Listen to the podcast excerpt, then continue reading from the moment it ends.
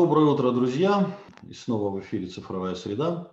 И э, сегодня мы поговорим о достаточно интересных решениях. А, последние годы э, все, что касается цифровых двойников, является совершенно обязательной программой во всех конференциях, связанных с цифровизацией.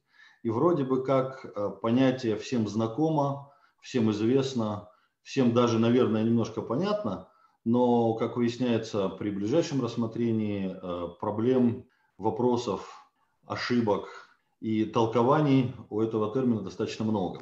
А сегодня мы поговорим о цифровых двойниках э, с директором по продуктам Factory 5, с Артемом Серебровым. Артем, добрый день. Добрый день, Владимир.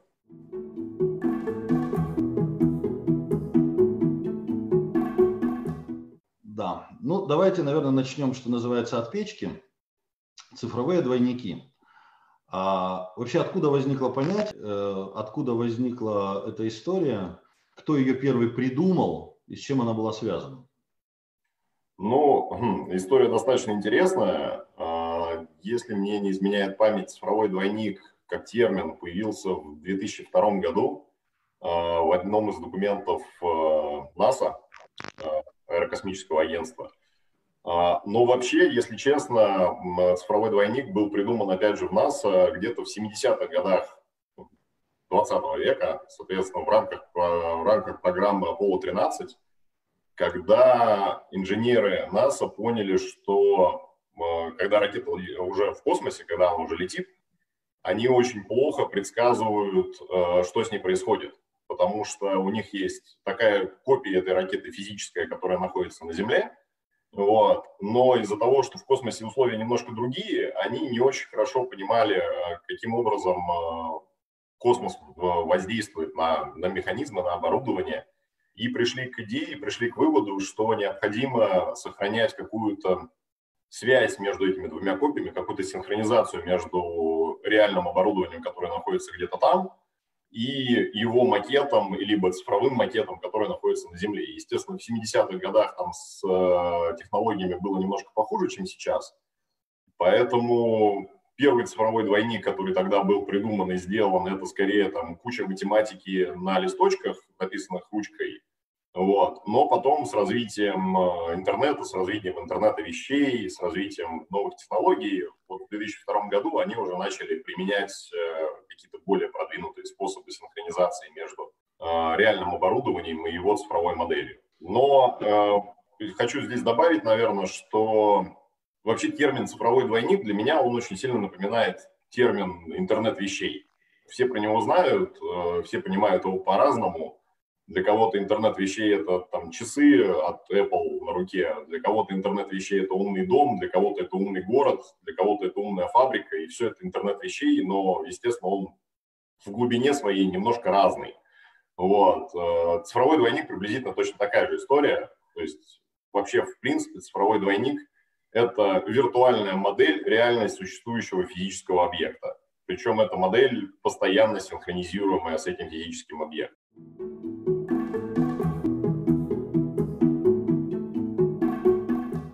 Давайте да. про объекты. А какие объекты, э, условно говоря, можно задвоить? Это речь идет именно о каком-то машине или механизме, или речь может идти о каком-то процессе, я не знаю, о чем-то еще? Что? Да. Кого, мы, кого, кого мы обычно задваиваем, скажем так?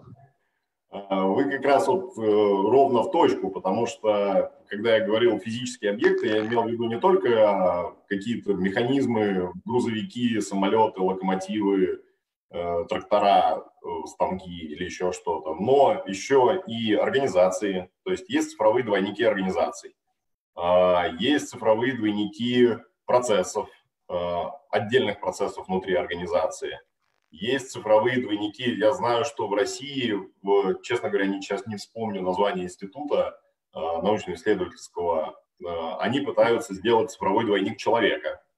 Вот. Естественно, я сейчас говорю не про андроиды, там, про роботов, которые перенос сознания. Это скорее цифровой двойник организма, как он себя ведет для того, чтобы можно было, соответственно, предсказывать какие-то изменения в здоровье. Вот идет, ведется и такая работа. Поэтому как раз цифровые двойники – это очень широкая тема.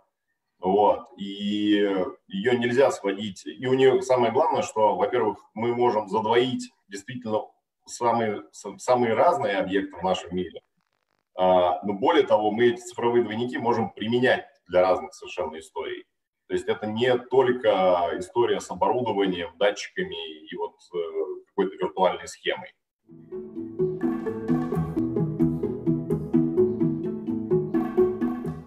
Ну, наверняка же есть какая-то типологизация, классификация всех этих историй. Как это выглядит? Да, конечно. А, то есть изначально а, э, есть, сейчас существует три таких типа а, цифровых двойников, которые давно уже существуют и давно разрабатываются, плюс появляются некоторые новые типы. В первую очередь это цифровой двойник прототип, то есть то, что называется Digital Twin Prototype. Вот. Фактически это вот, наверное, единственный, вот это, наверное, то, то, с чего начиналась вообще идея цифровых двойников. То есть была простая идея, что перед тем, как мы создаем какой-то какой механизм, какое-то какое оборудование, мы можем сделать его виртуальную, виртуальную модель и посмотреть, как она будет работать якобы э, в реальном мире. То есть э, это фактически модель того, что еще не существует. Она, понятно, что очень активно применяется в автомобилестроении, например, а, в самолетостроении. То есть вместо того, чтобы сделать новый Boeing 700 какой-нибудь там, вот, и посмотреть, как он будет лететь, можно сначала сделать модель этого Боинга и посмотреть, как она будет лететь в виртуальном пространстве. То есть Понятно, это, это, это экономит деньги, время, ну, да, прочее, прочее. Понятно. Вот. Очевидно, да. То есть там расходы на фактически прототипирование, на, на тесты, на начальные тесты, они там снижаются там, чуть ли не вдвое. Вот. А, второй тип – это то, что называется цифровой двойник серии. А, то есть это а, модель уже существующего оборудования, то есть оно уже сделано, но она описывает такой некий средний, средний элемент среднее, среднее оборудование в серии. Вот. Как правило, это, это то, что называется DTA, Digital Twin Aggregate. А, как правило, это применяется для обучающих целей, для ремонтных целей. То есть э, наверняка многие из вас видели картинки либо видео, когда инженер по ремонту э, вместо того, чтобы читать там огромный мануал, как пересобрать двигатель, он, у него перед глазами в дополненной реальности есть 3D-модель этого двигателя, он ее крутит, ему показывают, как, что надо открутить, что надо прикрутить. Вот это вот тот самый цифровой, цифровой двойник серии, потому что он отображает не конкретный движок, не конкретный э, экземпляр, он отображает общую серию. Вот. Основное применение, да, это все-таки обучение, потому что там э, нету связи с каждой конкретной единицей оборудования, там скорее описание всего. Вот. И третий существующий, э, существующий тип – это цифровой двойник уже конкретного экземпляра оборудования. Вот там вот как раз необходима связь между реально существующим оборудованием и его цифровой копией, то есть нужны датчики, которые в режиме реального времени передают информацию о режимах и параметрах работы реально существующего оборудования – и, соответственно, основной, э, основная область применения – это понятным образом предиктивная аналитика, то есть контроль техсостояния, э, либо контроль э, оптимальности использования. То есть она применяется не только для, эти цифровые двойники применяются не только для оценки поломок, но еще и для мониторинга, что оборудование работает так, как оно должно работать. Вот. Это три, наверное, уже достаточно раскрученных типа, про которые все говорят. Но сейчас появляются новые типы цифровых двойников. Это цифровой двойник процесса, а, логистического, я имею в виду бизнес-процесса, вот, а, логистического, технологического, что-то, что можно повторить в виртуальной реальности, повторить э, в цифровом виде – и, соответственно, тоже смотреть, как это работает, и самое главное, экспериментировать, как можно поменять процессы, какой будет результат, чтобы не в реальном, не изменять реальные бизнес-процессы компании и смотреть, ага, то есть мы изменили цепочку поставок, у нас разрушилось производство. То есть вот это вот не очень хорошая история, когда экспериментируют по-живому. Поэтому цифровые двойники процессов позволяют как раз поэкспериментировать виртуальности. Что будет, если мы увеличим там, нагрузку на цепочку поставок вдвое? У нас, соответственно, встанет э, склад, потому что он перестанет обрабатывать таки, такой поток входящий. Вот. Что если уменьшить вдвое? У нас производство остановится, потому что деталей не хватит. Вот, вот все такое вот.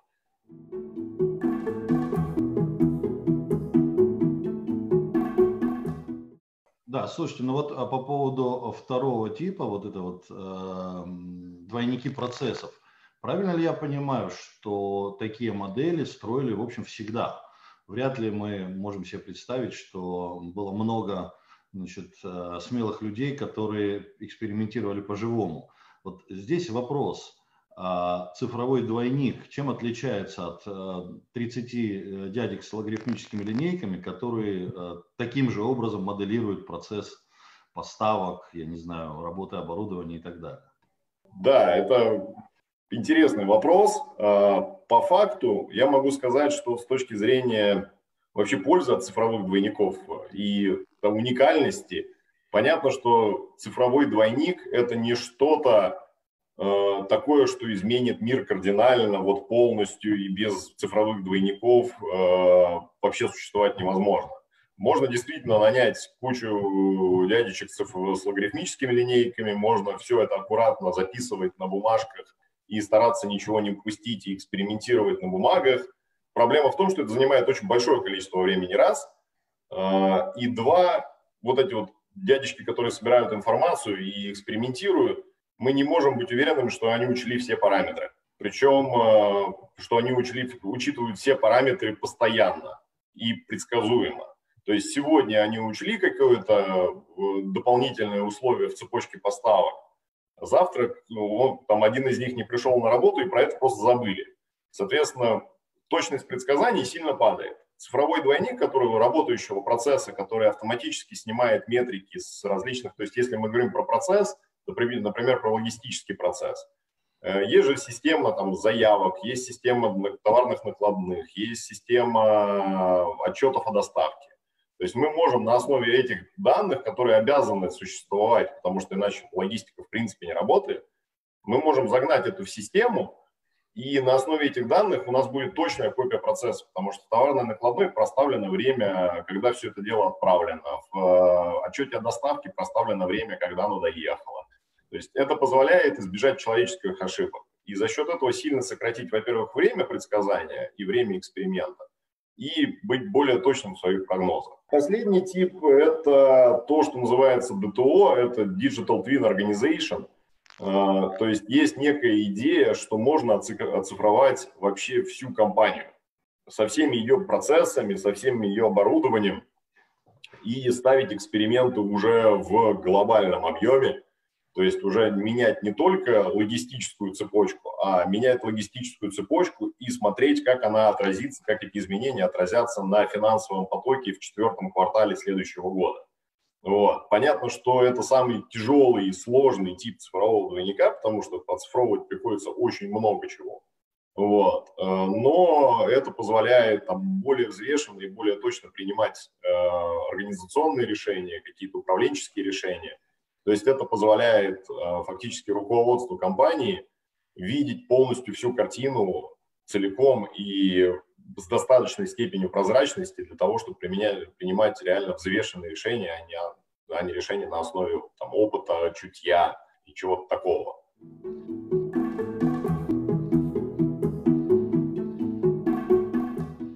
Понятно. Слушайте, ну, э, очевидно, что э, любая технология стоит каких-то денег. А, как правило, новые технологии стоят заметных денег. Вопрос, а, что касается цифровых двойников. А, в каких отраслях, в каких процессах наиболее оправдано их применение и вообще как устроена экономика? Насколько цифровой двойник позволяет условно сэкономить деньги, либо это всегда инвестиционная такая венчурная история, которая делается просто для того, чтобы завтра было лучше, чем, чем сегодня. Не факт, что сегодня дешевле. Угу. А, с точки зрения вообще экономики этой истории, да, действительно, это тяжелая, а, тяжелая тема. То есть цифровой двойник сам по себе это не дешевое удовольствие. И что плохо, наверное, из, от, от применения цифровых двойников действительно нет вот такого вот сиюминутного эффекта. То есть, в принципе, по опыту могу сказать, что внедрение цифровых двойников в компанию, оно занимает, вот, начиная с первого пилота-пилота, заканчивая какой-то промышленной историей, оно занимает там, пару лет. Вот. Э, с точки зрения вот, длительности этого процесса, то есть это действительно тяжелая технология. А, но и быстрого эффекта оно действительно не дает, потому что применение цифровых двойников, оно затрагивает не только внедрить какое-то решение, внедрить какую-то технологию, под них надо еще и бизнес-процессы менять.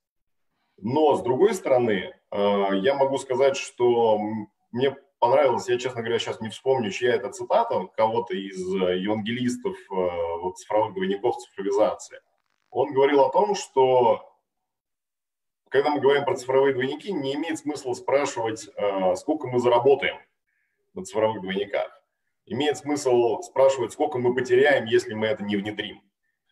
Вот. И это действительно инвестиционная история, и она дает достаточно на длительном промежутке времени достаточно большую, большое value, достаточно большие бонусы для компании. То есть а, сейчас цифровые двойники наиболее, наверное, активно развиваются в нефтедобывающей, в нефтеперерабатывающей промышленности, потому что есть примеры, когда, например, цифровизация нефтеперерабатывающих, нефтедобывающих а, предприятий позволяла увеличить добычу а, на 1-2%, что, в принципе, кажется не очень большой цифрой, но в абсолютном значении, в значении нефти и сколько ее добывается, 2% а, это реально очень много в деньгах. Вот.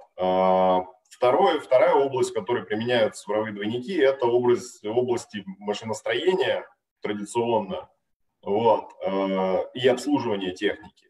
Там показатели тоже достаточно высокие в, в деньгах, не в процентном соотношении, но там показатели сокращение э, отказов оборудования на 10%, сокращение времени простоя на 13%. То есть там нету такого, что при, применил цифровой двойник и вот как бы все предприятие в 38 раз быстрее начало работать. Но в условиях машиностроения 10% для дорогих, тяжелых, для дорогого тяжелого оборудования это достаточно много денег, чтобы окупить, в принципе, процесс внедрения цифрового двойника.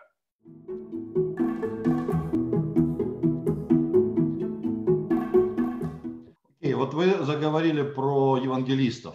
Давайте немножко поговорим о том, а, условно говоря, кто первый на этом рынке или первые, mm-hmm. где мы сейчас находимся, я имею в виду Россия, и как это все, с какой скоростью все это развивается. А, есть ли какие-то мейджоры, какие-то компании или разработчики, которые являются, условно говоря, главными в, в этих решениях? Ну, мне тяжело, если честно, выделить какого-то вот абсолютного лидера, который вот э, он один и он завоевал все. Вот, э, потому что понятно, что компании, которые сами производят э, какое-то оборудование, например, Schneider Electric или, не знаю, Siemens тот же самый, понятно, что для своего оборудования они имеют, поскольку они его очень хорошо понимают, вот, и очень хорошо знают, они для него могут сделать датчики, могут сделать цифровые двойники процессов на своем оборудовании. Но, как правило, их решение, их оборудованием ограничивается. То есть, вот, например, там с сделать цифровой двойник какого-то длительного процесса, в который вовлечен э, различное оборудование, оборудование от различных производителей, различные бизнес-процессы, они уже не в состоянии, потому что они фокусированы на своей, на своей теме. Вот. А, та же история, например, с, там, со всеми известной компанией SAP, SAP, вот, которая занимается бизнес-процессами и у которых там есть движение в сторону цифровых двойников бизнес-процессов. Но они, опять же, ограничены, достаточно ограничены своей экосистемой. Поэтому вообще, честно говоря, сейчас рынок находится в очень агрессивной стадии роста, Э, потому что, как я уже говорил, э, применение цифровых двойников, переход от, там, от идеи к промы, продакшену внутри компании занимает там, пару лет, поэтому, естественно, рынок развивается именно с такой скоростью, но достаточно бодро, просто потому что э, появляется достаточно много игроков, и, в последнее время начали появляться игроки, которые занимаются исключительно цифровыми двойниками, исключительно аналитикой данных. В принципе, могу сказать, что компания Factory 5 как раз принадлежит к числу этих игроков. То есть мы занимаемся именно работой с данными и построением цифровых копий процессов, оборудования, чего угодно. То есть мы фокусируемся на этом. Потому что для всех остальных компаний на этом рынке, там, для того же самого Siemens, Шнайдера, понятно, цифровые двойники – это некое дополнение к бизнесу.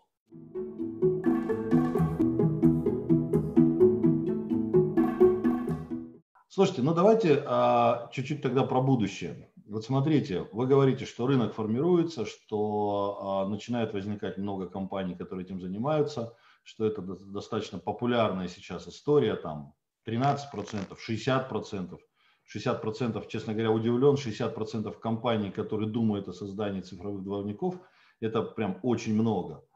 А давайте попробуем пофантазировать. Вот в течение следующих там трех, пяти, может быть, десяти лет а, куда будет двигаться вектор развития всех этих историй, насколько он изменится, насколько он станет другим и насколько он станет, насколько он будет приносить больше пользы людям и процессам? А, ну, на горизонте трех лет я не думаю, что что-то сильно изменится, потому что процесс, э, процессы, мы говорим сейчас про крупный бизнес, мы говорим сейчас про достаточно большие инвестиции э, в технологии, поэтому там три года это, наверное, слишком маленький срок для изменений. Вот. На горизонте 10 лет, э, ну, у меня есть предположение, скажем так, что в первую очередь, что изменится, э, лет через 10, там 99% компаний будут использовать цифровые, крупных компаний, будут использовать цифровые двойники в том или ином виде. Но э, я думаю, что лет через 10 это будут цифровые двойники, то есть вот цифровые двойники оборудования конкретно, то есть э, используются там для целей э, предиктивной аналитики по техсостоянию или цифровые двойники процесса. Я вот я ожидаю, что лет через 10 как раз мы сейчас находимся в стадии, когда вот по типизации наиболее часто внедряемый цифровой двойник – это цифровой двойник оборудования, а лет через 10, я думаю, что типизация – это будет цифровой двойник организации. То есть лет через 10 все эти цифровые двойники в одной организации начнут сливаться в один большой цифровой двойник всей организации. Ну, вот. И это, наверное, будет самое драматичное изменение э, в, в этой области. А, к чему это приведет? К к очень сильному увеличению эффективности принятия решений. Потому что сейчас мы говорим о цифровизации конкретного локомотива, конкретной газотурбинной установки, конкретного процесса. И это уже помогает принимать решения, каким образом э, ставить на ремонт, каким образом изменять процесс. И это приносит свои, э, свои плоды, свою, э, свои доходы. Вот. Если мы сможем сделать то же самое для всей организации, а, соответственно, эффект будет фактически мультиплицирован. А, эффект будет увеличен в разы, потому что наконец-то а, руководство организации будет в состоянии посмотреть, вот все рассмотреть внутри компании, все до малейших деталей. Да, особенно если руководители организации будут к этому морально и профессионально готовы.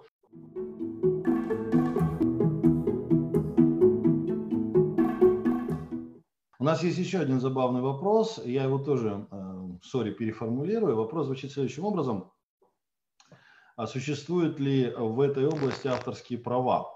То есть, условно говоря, если я придумал цифровой двойник чего-то, могу ли я претендовать на то, чтобы все остальные, значит, а, компании, предприятия работали по этой матрице? А, добавлю от себя, условно говоря, мы достаточно давно говорим о том, что большие интернет-гиганты начинают э, следить за нами, закошмаривать, значит, народ, считать нас всех и прочее, прочее. Ну, все мы понимаем, о чем, идет, э, о чем идет речь. А, во-первых, если действительно вопрос авторских прав, а, и там а, воровства технологий, например. А во-вторых, есть ли опасность, что если через 10 лет образуется 5 компаний, которые будут производить цифровые двойники всего, экономика будет сильно от них зависеть, так же сильно, как сейчас, например, от американских интернет-гигантов. С точки зрения авторских прав, ну, понятно, что действительно идет процесс патентования различных технологий, различных алгоритмов.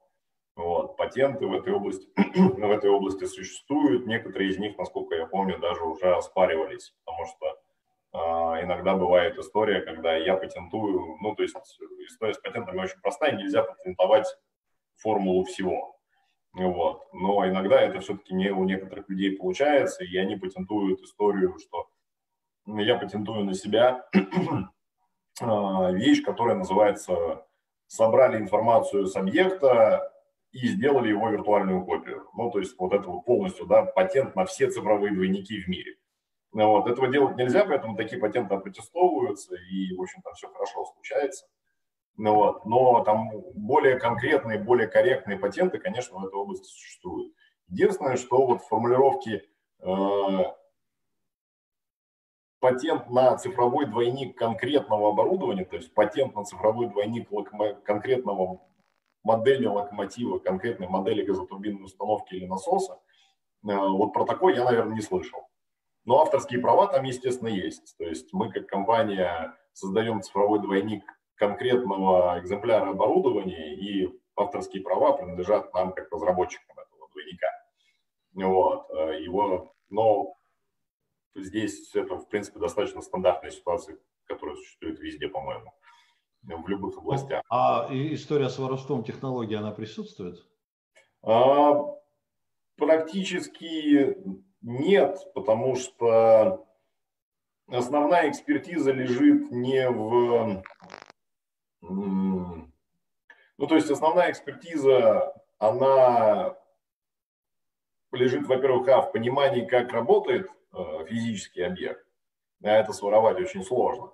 Вот. С точки зрения технологий и платформенной истории, но здесь, здесь история по опыту могу сказать, что она не сильно отличается от, всех остальных IT-областей, где, конечно, какое-то там воровство присутствует, но никто никого за руку не ловил и ничего такого не было. Вот.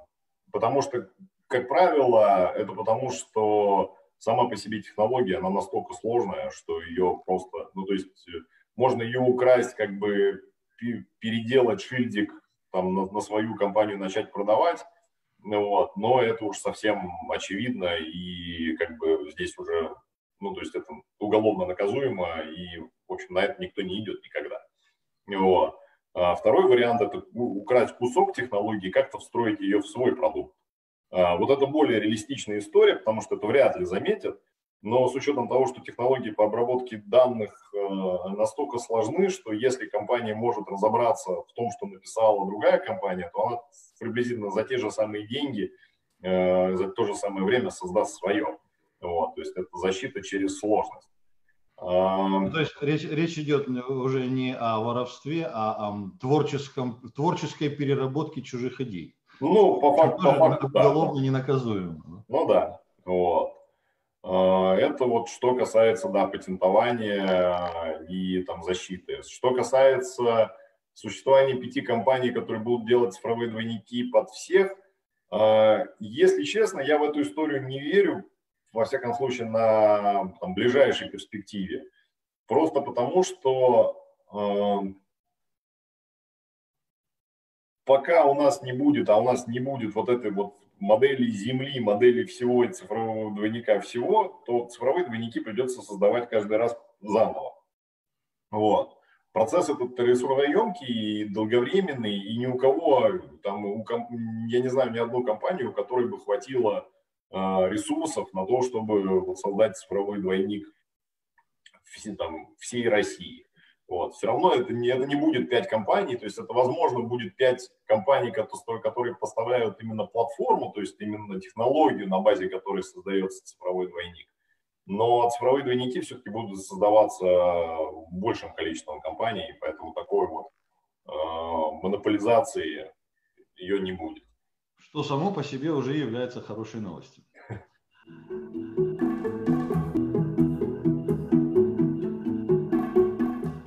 А, ну что, а, на этом, наверное, будем потихонечку завершать. А, крайне интересный разговор, особенно а, касающийся цифровых двойников всего, в том числе Земли. Было бы интересно, конечно, в какой-то момент жизни познакомиться с собственным цифровым двойником и как-нибудь с ним поговорить. Возможно, в какой-то момент жизни это случится. Спасибо вам большое. А, было действительно интересно. А, слушайте «Цифровую среду».